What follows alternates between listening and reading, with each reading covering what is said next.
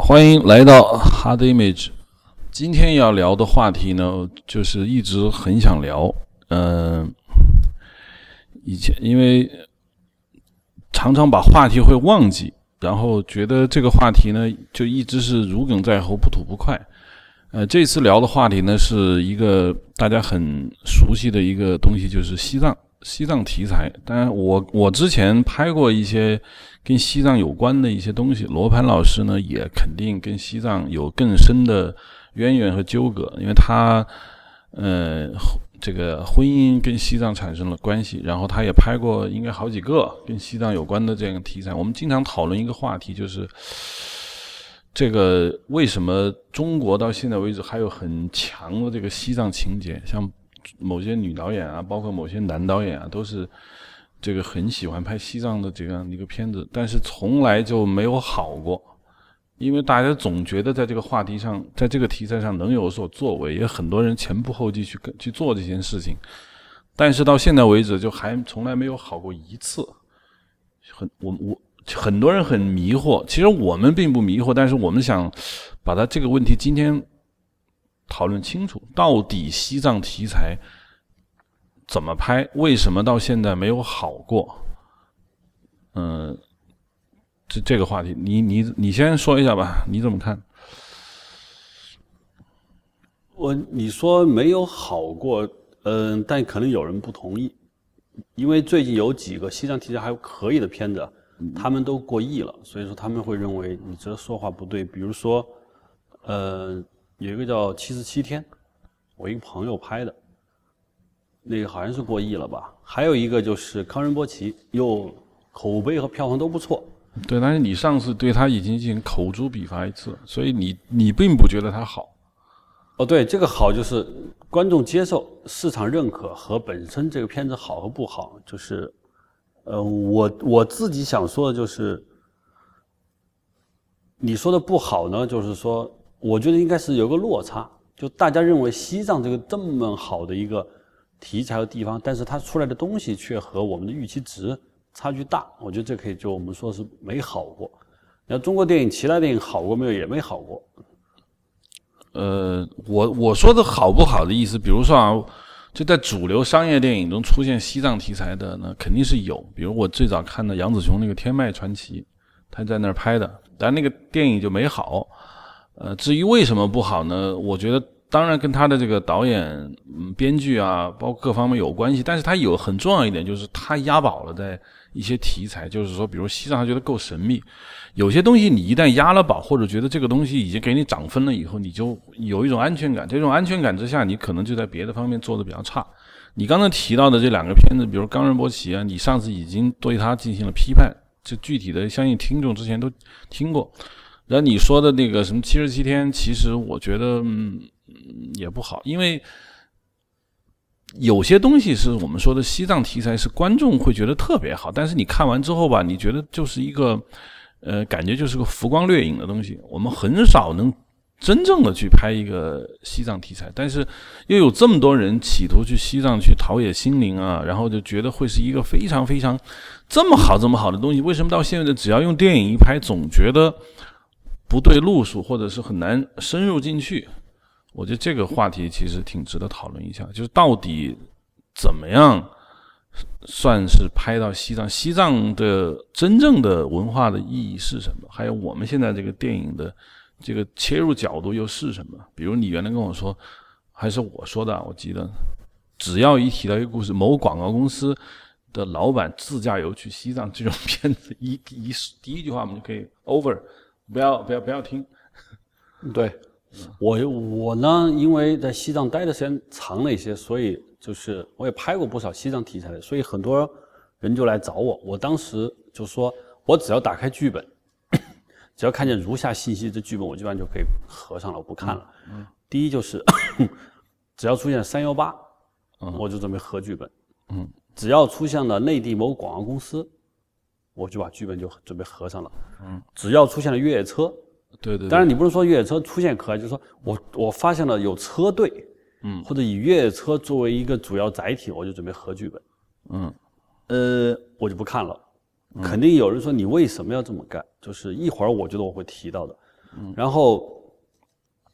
我觉得西藏题材其实应该是藏族题材，不一定非在西藏拍。对，只要藏区就行。藏区的题材，嗯，我个人总体上来说，我拍过，我自己刚才你在说的时候，我回想了一下，我拍过的跟西藏族题材的电影有五个，我就不一一说了，得有五个，嗯，甚至六个。我自己觉得拍的还算是，呃，真正跟西藏能挂上钩的，我觉得有两个，嗯，而这两个的导演都是藏族人。就就大家都熟悉的万宝彩蛋，嗯，就我认为，当然就是说这两个题材，这两个电影，都我认为是算在拍藏族题材的片子，其他的西藏就是一个，嗯，背景，嗯，是个背景。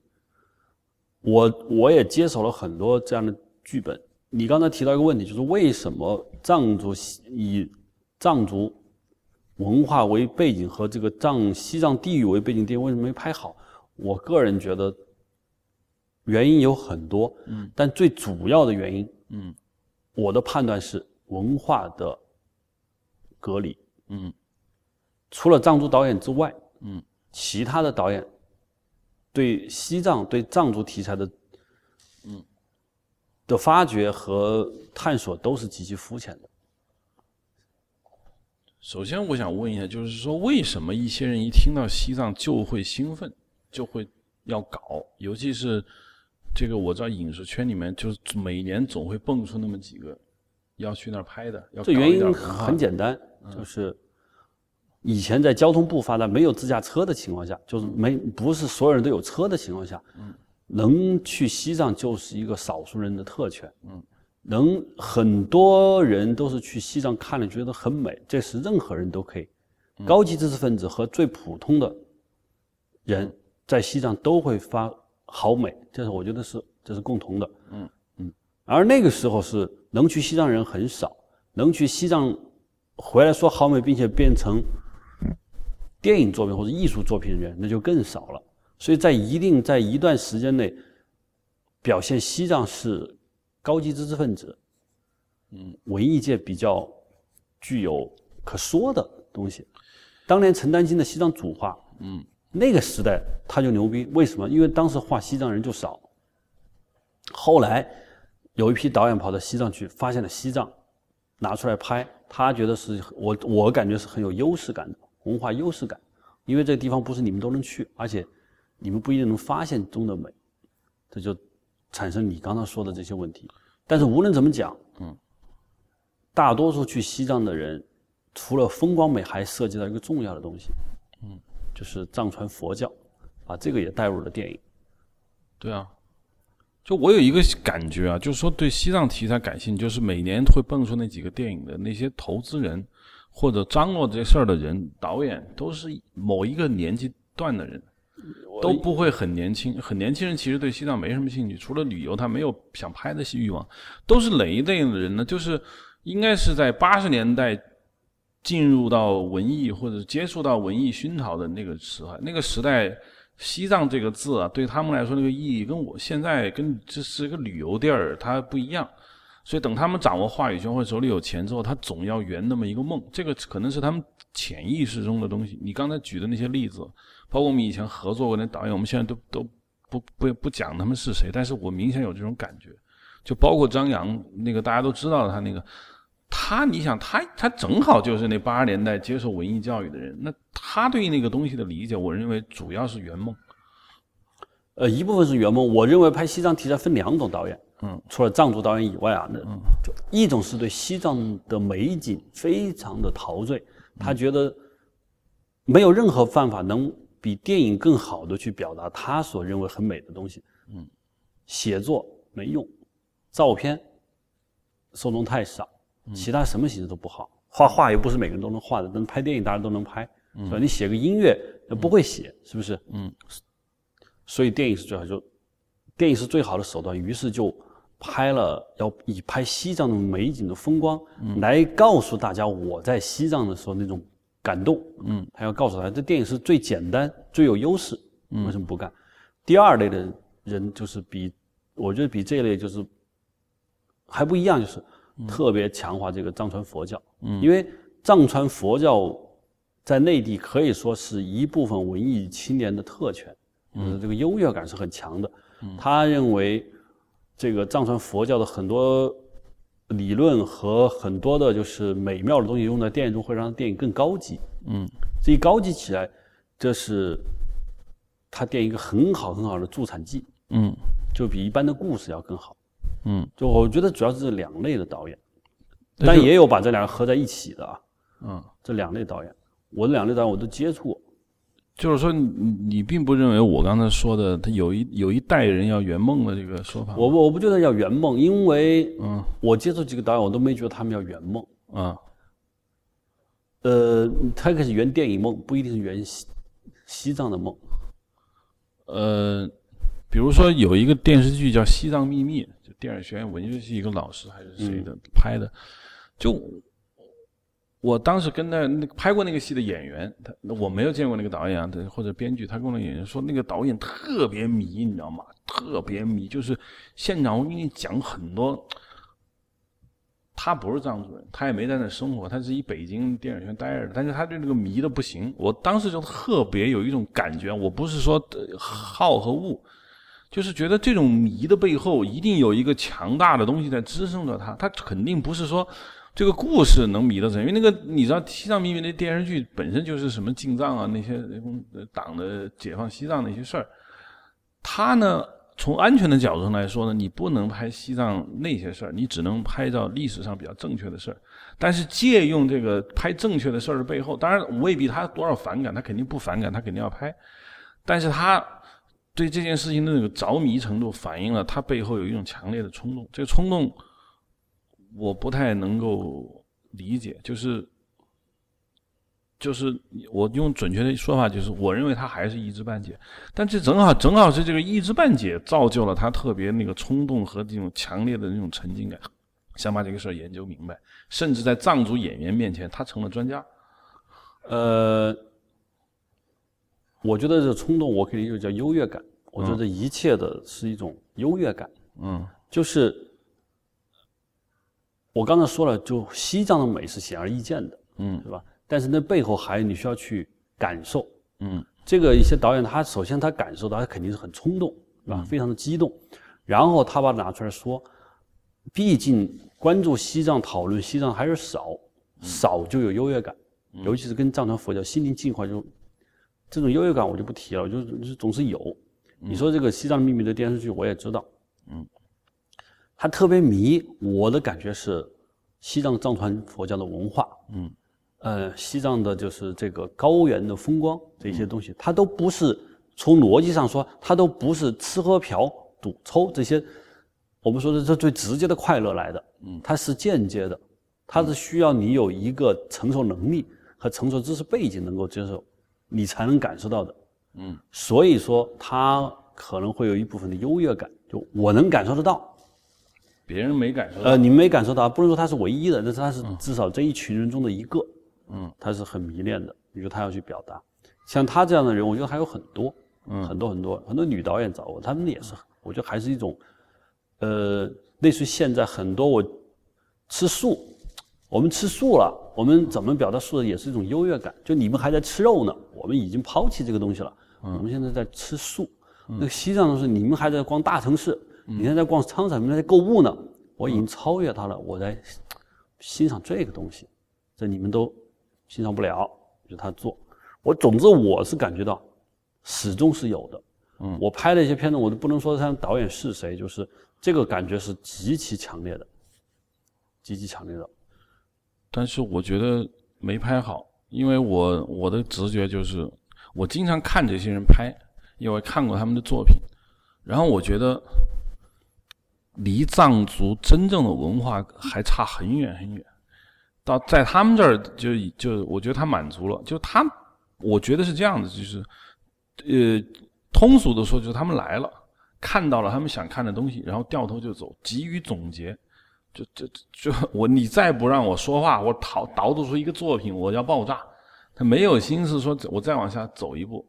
说这是一种理性的选择，还是说是一种就是浅尝辄止的一种比较冲动的表现，我现在不敢妄论。但是我觉得，由于他没有深入，他没有真正的领略到那个东西，变成了一个其实对我来说是一个非常浮光掠影的东西。我对他的恶感或者不好的感觉，全部都来自于这里。只要藏族电影，你看，必然我们就知道会出现的那些经典型的画面，是吧？比如说磕长头，我就早就说过，不要拿摄影机去拍那些磕头的人，你站在旁边。去拍它本身就让我有一种特别让我不舒服的感觉，然后加一段类似的那种爱情故事，这种爱情故事本身也并没有经过认真的编排，只是觉得我的爱情故事原本挺单薄的，但是我往那儿一放，这爱情故事就变得有意义了，就就大概就是就是这样。他，我直觉的判断是，拍西藏题材最大的好处是，当然他们不一定愿意承认，就是省事儿。你一个故事放在北京、上海。要不要故事让观众觉得好很难，非常非常难。你得设计很多很多东西，就是观众已经见怪不怪了。但是把故事放在那儿，它首先在故事的好看程度，就是这个编剧技巧上，他就省事儿了。嗯，他省了很多事情。嗯，因为很多故事在这儿发生，就有他别的很多电影所不具备的很多很多优势。嗯，最起码有猎奇。嗯，是吧？最起码。可以讲一些你在内地没法讲的故事，比如说缘分，嗯，这个缘分，一个北京、上海，你在一个旅馆里说我们俩是有缘分相对在一起，它就不如在布达拉宫的顶上，嗯，在某个湖边，雪域的湖边，所以我说最大最大的优势，他们隐约的感觉到省事儿，哎呦，有这个东西，我那故事都不用编了，太好了，风景那么漂亮，各方面都不用编了，我觉得是一个省事导致他们就。可能无意识或者是有意，他们都捕捉到了这一点，就会出现了很多人急于表达，因为太快了，很容易。第二，必然出现了肤浅和猎奇。嗯，这就是这个。我上次我跟一个朋友在聊，我说，我即便是我在西藏待了那么长，我都觉得你从骨子里不认可轮回，不认可因果，你永远不可能把西藏。不了不可能了解藏族人和西藏这块土地，那就更不可能去拍好西藏题材。就是说，你不认轮回和因果，那是不可能拍好的。我说的是骨子里认为认可啊，你不是说我不反对，或者说我也觉得他们是，但是你在故事层面上你就很难做到。这是我跟万马才旦在拍的时候，我就明显的感觉到轮回和因果已经。像肉一样，像血管一样长在了万宝财旦和他们以他为代表的导演的故事中去了。其他的很多电影我看不到。比如说高仁波齐，轮回和因果有没有呢？有。比如说那个老人最后在他的他出他就死在这儿，他认为他是这是在故事说，我觉得不是在故事内在逻辑中是添加上去的。其他的就更不用说了，所以不相信轮回，不相信因果，不可能拍好藏族题材的片子。之前有个那个傅东玉不是拍了一个这个西藏的天空吗？嗯，其实他这个电影我觉得是一个非常好的一个标本。我不我不评论那电影好和不好，大家都有公论。就他的故事，一个少爷和一个农奴两个人。几十年的历史沧桑是吧？然后那少爷怎么着？农奴还特别效忠于少爷嘛？少爷好像被奸人所害，他要去寺院里面替他出家，替他赎罪。然后农奴解放了，解放军来了，然后西藏那个也不是改革开放了，反正就是经过了改革，然后人民翻身做了主人。于是他就决定要回自己的名字，然后要翻身做了主人，然后跟少爷再重新见面。少爷说：“你辛苦了，这么多年你替我受了苦。”然后主仆一阵唏嘘。就是，就从就是我发现它里面有两个点是，就是汉族人拍藏族是一定要有的。第一，就是他不拍同阶级的人的事儿，就他一定要设置一个什么环节，就是一个主子跟一个奴才，就是他不会拍说两个贵族少爷或两个贵族小姐之间的这么多年的纠葛，这他干不了，因为阶级在汉族人心中就太太烙印太深，讲故事不能讲这个。没有阶级的故事。第二呢，就一定要拍很长的时间，就是好像西藏这东西，我拍个几十年，体现不出其那个沧桑。嗯，他还是为了省事儿，就是讲一天的故事很难讲好，讲一百年的故事啊很容易讲好。你时间拍的越长，你在编剧所要的要求就越低，因为最起码记流水账我都够够说的了，所以这还是为省事儿时间拍的越长，越是编剧上省事。我的感觉呢，就是说，嗯，有一种什么感觉，就是西藏像一个，就像你说的，我觉得就是一个非常好看的画框，这个画框已经放在那里了。这一部分他就可以省事儿，然后他往里面填充一些东西，但在填充这个里面的东西的时候呢，就像你说的，你说他不相信轮回是吧？他因果轮回都，他不，他可以，他并不相信，嗯，都，对，应该是理解或者是认同，对啊，他在我们刚才我说的西藏秘密也好，包括这个西藏的天空也好，这是最典型的，就是西藏对我们来说象征着历史。这个历史，汉族的历史，因为没什么意思，拍了也没劲。但是在西藏那儿，他一定要拍一个历史，就是一定是新社会跟旧社会的那种对比。然后呢，这种历史感让他们觉得很厚重，而这个厚重常常是我们很多电影中的基本的一个要素。就是说，如果我的电影不是厚重的话，我的电影就没有意义。因为单独的人我拍不精彩出来，一事儿一沾上苦难，一沾上历史变迁，一沾上那个就是几十年的沧桑。一下子我们就觉得好好深刻，嗯，他有点像英国人拍印度，法国人拍印度支那，嗯，就是他总之是一个优越感在里面。你刚刚说的包括西藏的天空，它还是有优越感。就我以我的阶级斗争的分析理论来分析你们藏族这个东西，嗯，这是他一种优越感。就是我用我的理论在套，就是在西藏农奴农奴主和农奴之间到底是什么关系？他们认为是阶级关系，是社会斗争关系，但是他们忘记了农奴主和农奴都信仰一个宗教，嗯，都是在轮回和因果中，藏族是这么看问题的，但是他们是看不到这点，嗯，他即便想这么看，他也写不出故事出来，因为他并没有经历，他只能用简单的阶级，嗯，路线，只是他不会搞得像文革电影了，嗯，要两个路线的斗争，他是认为他觉得超越阶级的一种情感，少爷和农奴之间那种兄弟情。男女之间的爱情，他觉得很有意思。其实，在这个上面来说，这种创作还停留在八十年代的，就是说，我们仅仅是超越了超越阶级的爱。嗯，就是我觉得是文革之后刚刚才到这个水平。嗯，也就是说，在西藏题材的故事上，我们的创作的水准并没有超过扎西达瓦老师那一代。我觉得，就刚刚到扎西达瓦老师这一代人吧，所能认知的就是超越阶级，就有超越阶级的爱，彻底否定了阶级论。嗯。到这个份上，而农奴主和农奴之间本质上他们信仰同一种宗教，这种宗教理论来描绘他们的生活和他们的价值观的时候，还到不了。我突然想起了，就是谢飞老师拍了两个少数民族电影，一个是《黑骏马》，一个是《一夕卓玛》。这两个电影我都看过，你应该也看过。都看过。我我觉得《黑骏马》比《一夕卓玛》拍的好。呃，对，因为一夕卓玛还是拍的是超越阶级的爱。对，一夕卓玛里面的这个拉琼演那个一夕卓玛是吧？然后故事其实我有点记不清，反正她是一个农奴女孩嘛，里面就有贵贵族。呃，但是黑骏马不是，黑骏马我特别喜欢，就是黑骏马好像很自然、很流畅，没有那种刻意的搞出什么历史感。呃。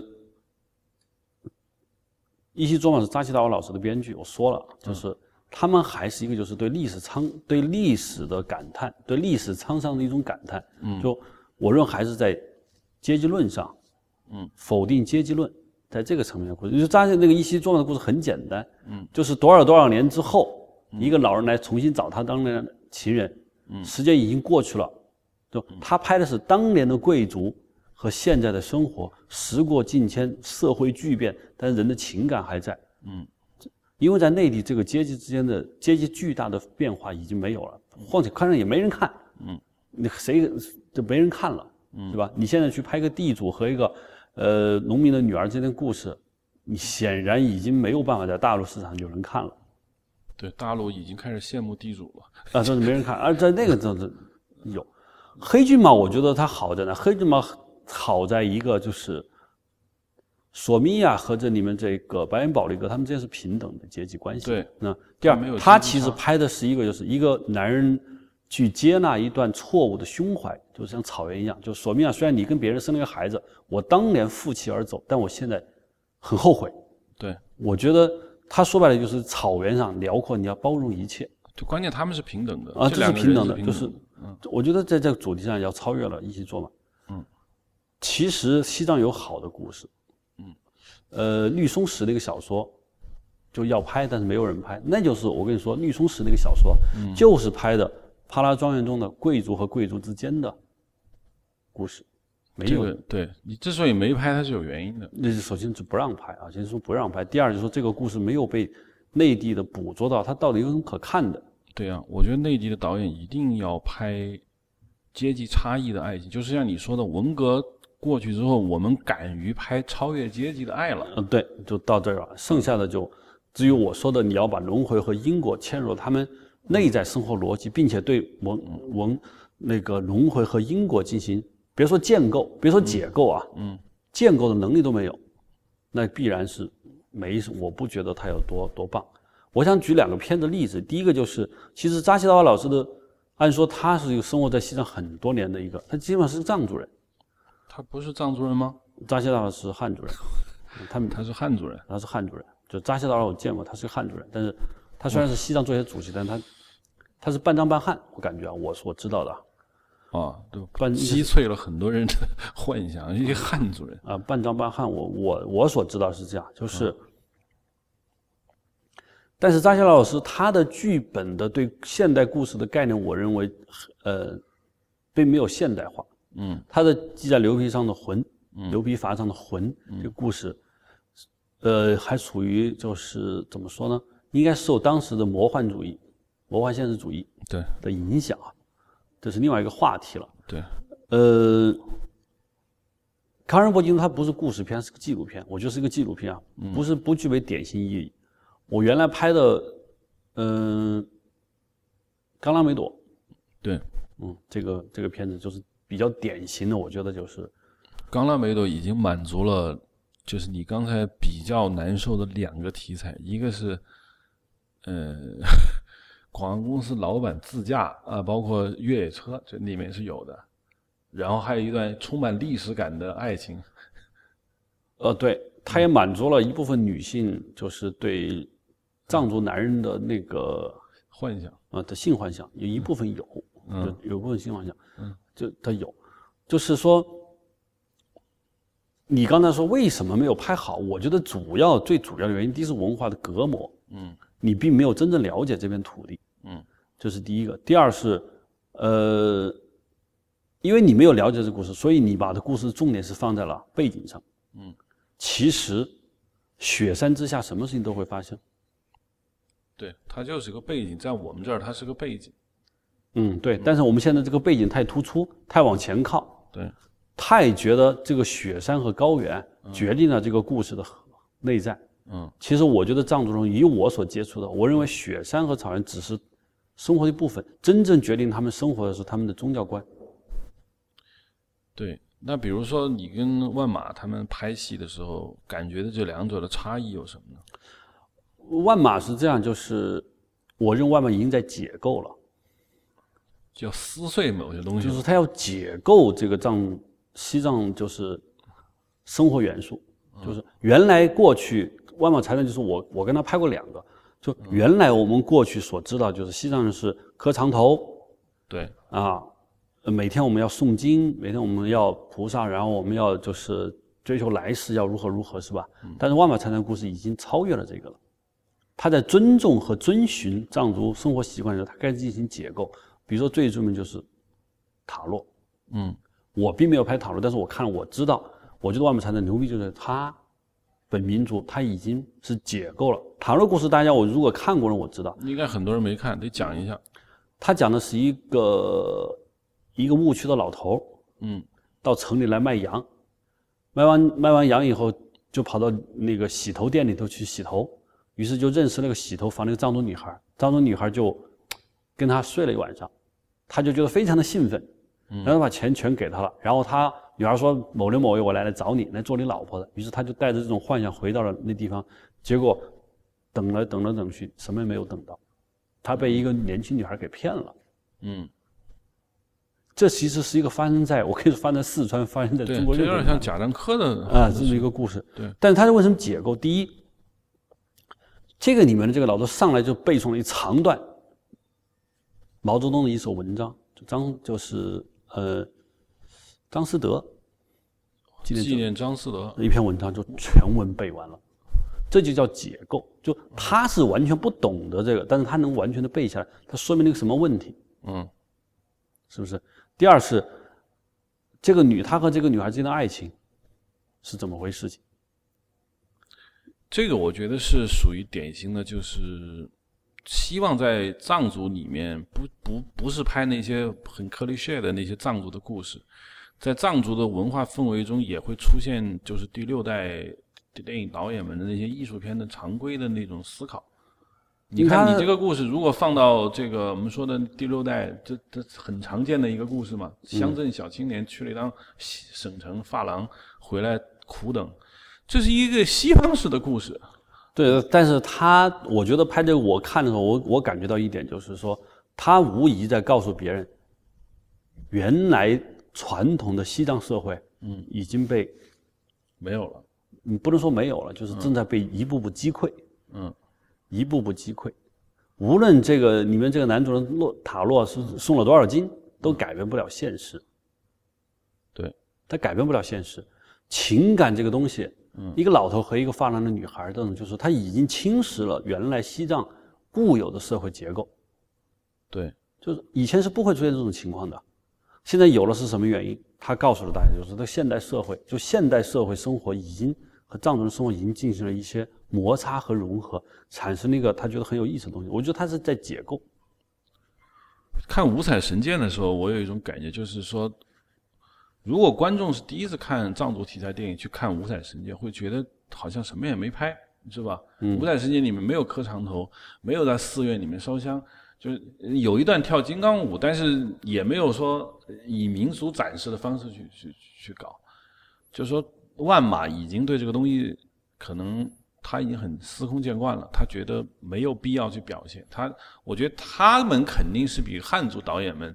要更深入的一层，就是我们看表象，他看里边但是呢，我一直想问个问题，刚才因为你提到了那个英国人拍这个印度啊，因为作为殖民者，英国人跟印度的关系呢，有点类似汉族跟藏族的关系。我们不能说汉族就殖民者，这么说是犯政治错误。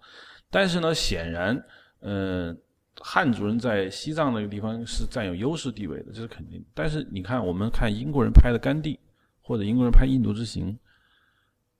但是我怎么觉得，他们似乎，如果印度人来看，会不会也有藏族人看汉族人拍的西藏题材那种感觉呢？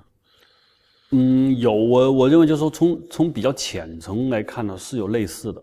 第一，在英国人电影中，我看过的英国电影中，嗯，对印度教教义、对印度人的灵魂的和生活习惯的这个东西，到底反映了多少？我是看见的很少。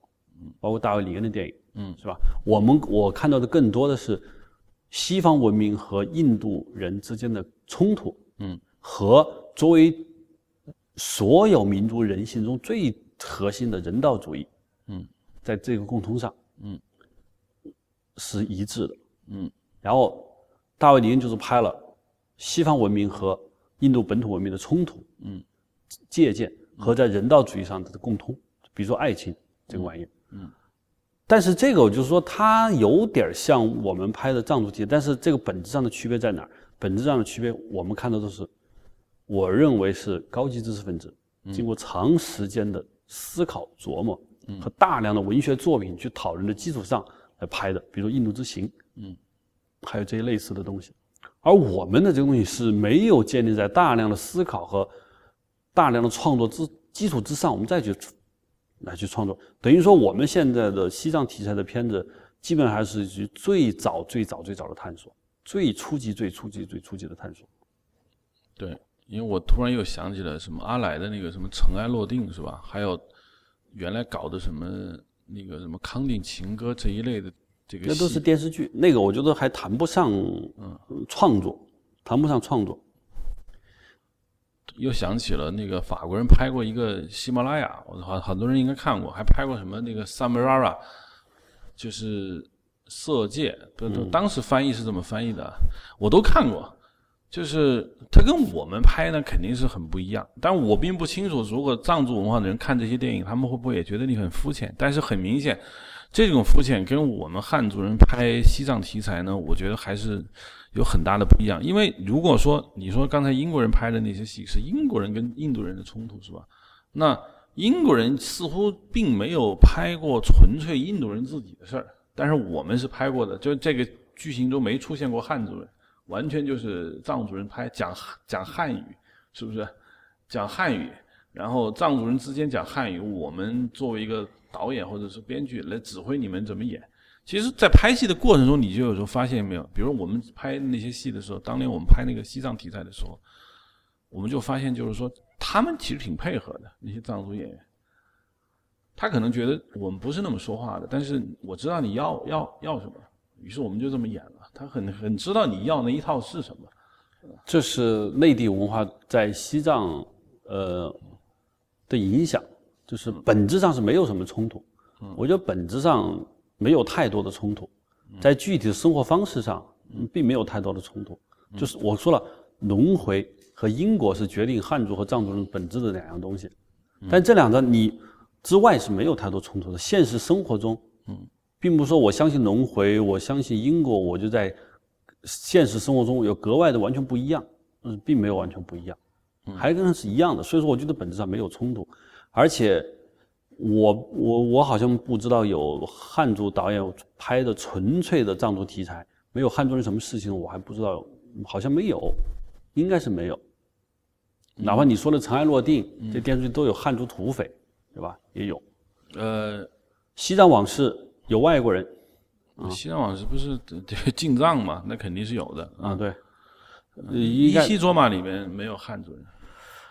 一西卓玛没有。嗯，它纯粹就是那个那个闭那个封闭的那么一个故事。呃，有《一息装嘛，就是有五零年以后的事情有。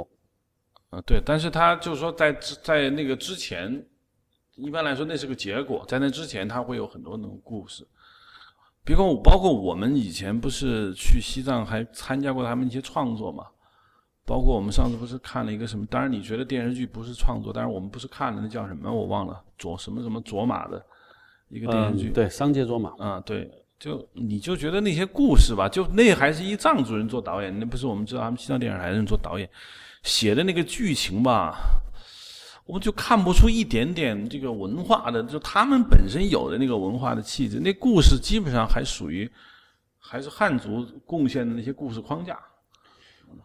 我我想这么说啊，就我觉得有点得罪藏族人，就是我有一次我跟一个藏族人我们讨论过。我说，虽然很多汉族人都过来朝圣，嗯，虽然大家都觉得藏传佛教非常的伟大，非常的高深，嗯，但我说，如果剥离掉宗教这个东西，西藏本身的文化，本身的文化，没有在世界文化的这个上给出重量级的作品，的原因是什么？我说，西藏的藏族本身的文化，并不是一个强势文化。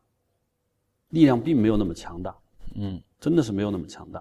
我们从那个从藏族从它的文化的形式、文化的内容、文化的批判对象这这综合一切来说，都没有在世界文化中形成强大的力量。这个原因是什么？我说并不是藏族人的原因，是因为西藏的社会它的起步，包括它的封闭性，导致它的文化就不强大。而真要如果你给它足够的时间，它会走上一条，但是它。很遗憾，他五零年之后，他的文化路给断了，嗯，他没有走下去了。随着我们汉族人进去了以后，汉族强大的文化到那儿以后，西藏文化本身就发展停了。他跟汉族文化进行交流以后，必然产生的一个结果就是，他原来的文化的果子并没有完全成结果，就嫁接了汉族的东西。而汉族的文化在西藏本质上是汉族传统文化和汉族的价值观在那儿是放不到一块儿去的。本质上放不到一块儿去，也不是在一个特别的一个宽裕的情况下进行相互交流，导致的结果就是你刚才说的。对这个印象特别明显。每次我们不是去那个西藏话剧团，他们都会说啊，最近有什么戏要找我们拍，比如你去了几次都说的那个什么叫热巴舞那个剧组，一天到晚就找他们。我当时就很奇怪，为什么你们藏族人的题材全都是汉族人在那张我，在那捯饬，你们自己干嘛去了呢？确实，创作的能力、创作的团队都缺乏。对呀，他们有这么一个文化上面的一个。养分，但是他们没有办法创作出戏剧，就包括我们说的刚才万马的那个故事，其实我不认为那是藏族文化本身的东西，那个一听就是，嗯，也还不是汉族的东西，那一听那个故事的那种失落感，都是从西方传来的那种东西。当然，不是说我们没有这个故事，有，但是我们从来不把它拿出来拍，真正把这东西提炼出来变成一个电影主题的，我觉得基本上是。欧洲电影来的东西，换句话说，如果一个藏族导演拍了一个只有藏族人这么讲故事的一个故事，有吗？呃，我觉得我当然拍过外面，拍那个叫《草原》，一个很短片。呃，对对对，我也我也啊，那个故事呢，就是我觉得应该是比较只有藏族人这么拍，故事很简单。故事有故事，就是一个老奶奶牛丢了，她要找这头牛。然后呢，村长就带她来到另外一个村子，谁都不承认牛是我偷的。最后，老奶奶说：“那我们有一个办法，就是我们都到菩萨那里发誓，嗯，你们说你不是你偷的，那就不是你偷的。”结果那个村的村长的儿子跑了，他不敢来发誓，为什么？因为牛是他偷的。这个故事我跟万马师说，这个说明了一个问题，就是，嗯，所有藏族人都不敢在菩萨面前说谎话，为什么？因为。谎话可以在嘴巴中说，谎话不能在心里头说，而在菩萨就可以在你心里面，所以你没办法说。我认为这是一个，嗯，藏族人才会有的故事。当然，这个类似故事别的民族也会有啊。汉族你说把它你到寺院去说，我不敢说谎话，我菩萨前我不敢说谎话。但是相对来说，这个故事是藏族人的故事，就是这是我一个比较完整的、很典型的藏族人故事。嗯，这是有的，这个有。但这个故事本身，从复杂性、结构性到整个在世界文学的这个历史上，它本身并没有那么，就它是很纯真、很着实，但是并没有到一个大特别大的高度。相信万马当时也没有这么觉得，反而像万马才旦这样的人，嗯，就是他一方面是藏族，但是我觉得他所受到的系统的文化教育，毫无疑问受到了内地的，对，特别是西方的影响。对，等他回去创作的时候。我觉得万马才旦只是没有跟我说啊，我感觉他可能感觉到了一点，就是藏族纯藏族文化在电影叙事上面提供不了。我觉得不仅是这个，你就说文学，那你说的这个扎西达瓦都是半藏半汉，有谁用藏语做文学创作还能够获得成功的呢？那扎西达瓦他也是写的，因为我看过他小说都是汉语写的吧。我相信他不会用藏语写一遍，翻译成汉语。我们看到的是一个藏语版的汉语翻译版，不是。我相信他一开始就是用汉语写的。嗯，所以你看他的文学创作也是汉语。那连文学都是汉语的话，主作协主席都是一个基本上是一个半藏半汉，甚至我半藏半汉是血缘上的藏族，但是从文化根基上，我认为他是个汉族人。那那就不能要求电电影了。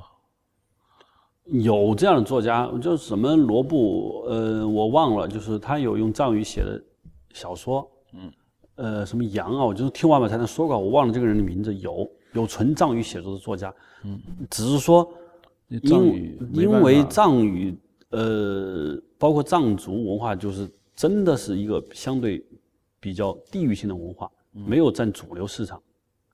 嗯，就说白了就是养不起这么多种纯藏语写作的作家和艺术家，他必然就不可能有太多的作品，因为这些作品需要大浪淘沙，一代一代人不停的创作，很多人是站在前人基础上创作一个伟大的作品，你养不起这些作家，那是大家人就少，所以他他就是个比较弱势的文化，相对是弱势文化，只是因为内地的人跑过去，嗯。不停的崇拜他，不停的如何如何，他导致了大家把他感觉上把他一个，我就是把他引着拖到了一个很高的高度。这一切我相信以万宝才能为首的这些导演们，其实心里很清楚。对，不仅是文学，连上次我去五明佛学院，我就看见，就是在色达那个地区，他那个五明佛学院有一个 C 音像店，音像店里面就卖他们当地的歌手、当地的歌手做的那个音乐 CD。首先，那上面全是汉语，没有藏语，尽管都是藏族地区卖的 CD。第二，那个歌他在现场放也是汉汉语歌，我就想起了原来九寨沟那个容中尔甲，他们唱歌都是汉语。当然，你可以说，哎，他们肯定唱过藏语歌，但是真正流行起来的还是汉语。就这个让我就是有一种误感觉啊，就是说，我们一方面对西藏很感兴趣，觉得那个东西是个宝库，但实际上它到底是宝库吗？恐怕就不是宝库。它的宝库可能是在另外一个层面，比如它的那个佛经是宝，可是那东西不能做文化，不能做娱乐的文化。那剩下的东西能做娱乐文化的就很少了，它比较贫乏，但我们不能说破。于是我们就进去把它抬起来，底下垫的是那个汉族人的那些文化的东西，上面浮了一层西藏的那个外壳，应该是这样子。所以除了我们刚才说的，我们这个西藏题材你不没法深入，也不认同它的价值观，包括它的宗教观。那么另外一个意思就有可能是刚才。咱们总结的就是说，它本身其实不具备输出文化内容的能力，没办法。嗯，这是一个推测啊，我不能说西藏的文化不足以影响别的民族。嗯，这个可能很多藏族人就不认同。况且我们俩也对藏族了解，文化了解的不多，比较少。我们也没看多少典籍，包括八大藏戏，你都没看是吧？你不知道这个八大藏系的故事有多么多么高深。嗯，我的感觉就是因为。我，但是我我能感觉到，他自然的文化道路被打断了，嗯，被打断了，嗯，他被巨大的一个文化给嫁接了，嗯，嫁接以后必然使藏族他自己的文化路就不是走的那么顺畅，嗯，他就很自然的都嫁接到内地文化上面去了，嗯，这就产生了一系列的后果，就是原来的文化也不纯粹了，嗯。它的形式也不纯粹了，嗯，就导致它真正具有世界影响力的作品就少了，嗯，有可能它的种子还埋在土壤里头，需要时间，嗯，来去培养，但这个时间没有，外部环境也没有了，这就导致这个结果。而作为电影，电影本身是西方东西，我们汉族的文化也没有把电影搞明白，对，啊，那我们再拿我们汉族没一半。半生半熟的这些手段，又去拍西藏的题材，那得出的结果就毫无疑问。对，其实观众、听众应该去拉萨街头，如果他们卖的那个这个电影的盗版盘，就大部分都是印度电影嘛。这一点我觉得很充分说明这个问题。他们喜欢看印度电影，那么西藏受印度影响很大。其实，在五零年以前，他们受印度影响远远大于这个中国大陆。后来嘛，跟印度就。关系就少了，但是到现在为止，他们还是喜欢看。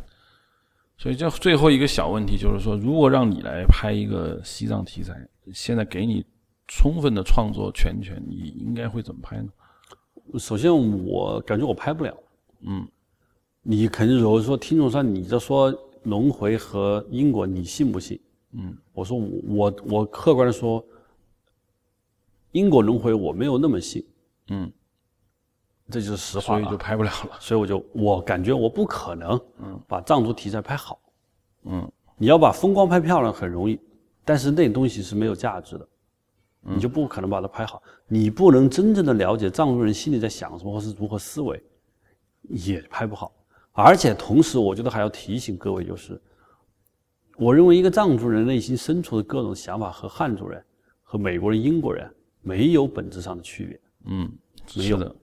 只有在一个特别大的问题上，嗯，他有一个比如说生和死的问题，这个问题他会有他的一套逻辑，但是在对于具体事件来说，我觉得没有本质上的区别，因为都是地球上的人，对，没有那么玄乎。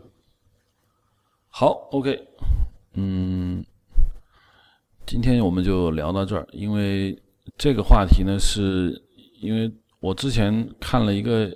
终于把那个失落的地平线我也看了一下，我原以为是一个特别伟大的小说，后来发现是一个非常非常廉价的地平文学庸的一个小说。突然就惊醒哦，原来失落的地平线如此之平庸，只是当时没有人知道香格里拉是怎么回事儿，然后呢就突然就把这个小说地位抬得很高，所以我们就谈论这个话题。